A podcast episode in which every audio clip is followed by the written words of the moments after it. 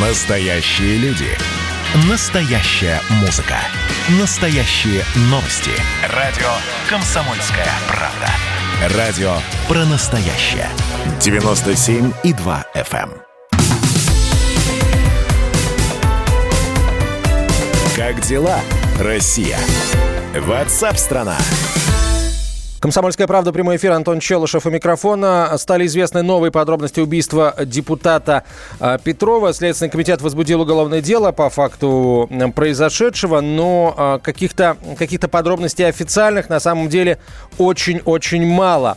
А сейчас э, этим делом занимается корреспондент «Комсомольской правды» в Санкт-Петербурге Роман Лялин. Он выходит на прямую связь со студией. Роман, здравствуйте. Что известно об убийстве э, к этому моменту? Здравствуйте. Следствие рассматривает версию о том, что это было заказное убийство. Работал профессиональный киллер, который стрелял э, через реку. То есть он находился на другом берегу, э, уже были почти потемки. Он дождался того времени, когда депутат выйдет из своей бани где он парился, и в этот момент произошел выстрел. Сразу же после выстрела э, киллер скрылся, не оставив никаких следов скрылся через лес, лесной массив, как сообщают следствие. Вот пока следствие не говорит о том, какие рассматривают версии, потому что версий может быть множество от политики до бизнеса, потому что он был крупный бизнесмен в Выборге и держал множество предприятий. А, говорят, что незадолго до убийства а, у депутата случилось, в общем, ЧП. Еще одно. А, у него якобы украли сейф прямо из коттеджа, где находилась а, крупная, ну, может быть, для него не очень крупная сумма денег. А, полмиллиона, правда, непонятно чего. Если рублей, то не крупная, если долларов, то, наверное, более значительная. Да? И, и, и часы дорогие. А, правда, насколько, опять же, а, известно сейчас а, в СМИ, да, Петров э, не собирался подавать официальное заявление на этот счет.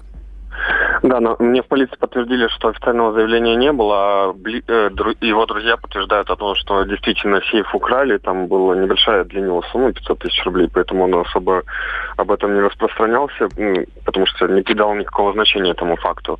Но сам факт был, они говорят, да, и он его не сильно беспокоил.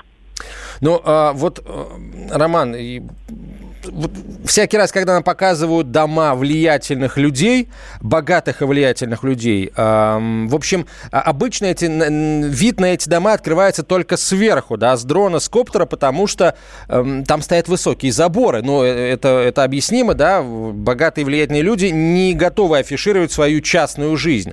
А все-таки, если, как говорит следствие, стреляли с противоположного берега, кстати, чего, реки, озера, то возникает вопрос о ну, как это может быть, учитывая, что, наверное, и у этого дома э, тоже довольно высокий забор. Что об этом известно? Как я понял, э, там высокого забора в этом месте не было, поэтому киллер смог э, ну, увидеть жертву, прицелиться и выстрелить. А в случае Александра Петрова были какие-то там, покушения на него ранее? Как э, говорят его близкие друзья, он выжил в 90-х, он в 90-х был тоже известный бизнесмен, но с тех пор он на, на, налаживал бизнес, открывал свои предприятия и в том числе э, сотрудничал с криминалом. Вот, были даже попытки возбудить на него уголовное дело, но все они закончились пшиком, потому что он был очень влиятельный, его называют, как есть в Санкт-Петербурге такой ночной губернатор Кумарин, а его называют ночным губернатором Выборга. Ну, наверняка друзья, которые вот э, о таких подробностях жизни господина Петрова рассказали, наверняка у них есть мысли о том, э, чем может быть вызвано и это покушение, которое, э, которое было реализовано. Они говорят, что они сами сейчас в растерянности, потому что ничего не предвещало, никаких конфликтов у него не было, в том числе и в, бизнес, в бизнесе, вообще Выборг спокойный город, и там э, невозможно себе такое представить. Вот местная пресса связывает убийство Орлова с арестом главы, э, убийство, простите, э, Петрова с арестом главы э, Выборгского района Орлова по подозрению в хищении там очень крупный день, очень крупной суммы денег, порядка 700 миллионов рублей называется цифра. Вот эта информация каким-то образом находит подтверждение. Ну, понятно, что не, не в Следственном комитете, да, ее там не комментируют, не подтверждают, но и не опровергают. Вообще молчат. А опять же, среди людей, знакомых с Петровым, среди его ближнего круга? Да, я тоже спросил это у друзей, но они как-то высмеяли эту, эту версию, сказали о том, что 700 миллионов для Александра Петрова это не такая сумма, ради которой он бы стал впутываться в какие-то криминальные связи. И они не считают, что это дело связано с его, с его убийством. А следствию удалось найти точку, с которой стрелял снайпер? Как я понял, да, но они пока не сообщают об этом. Вся информация засекречена. И там э, на месте, на место уезжал глава Следственного комитета по Ленинградской области. Сейчас он курирует всю информацию, которая поступает по делу.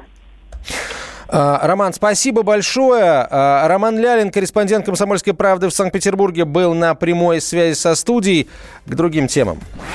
Радио «Комсомольская правда».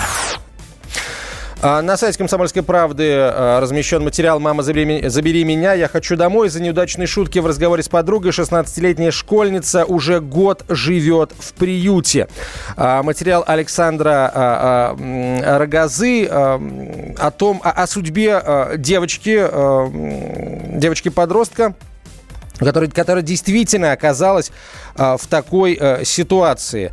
Ребенок оказался в, в приюте, и действительно речь может идти о том, что э, первопричиной этого стала э, стала лишь э, там чья-то невинная шутка. Вот что говорит об этом мама девочки, которую поместили в приют.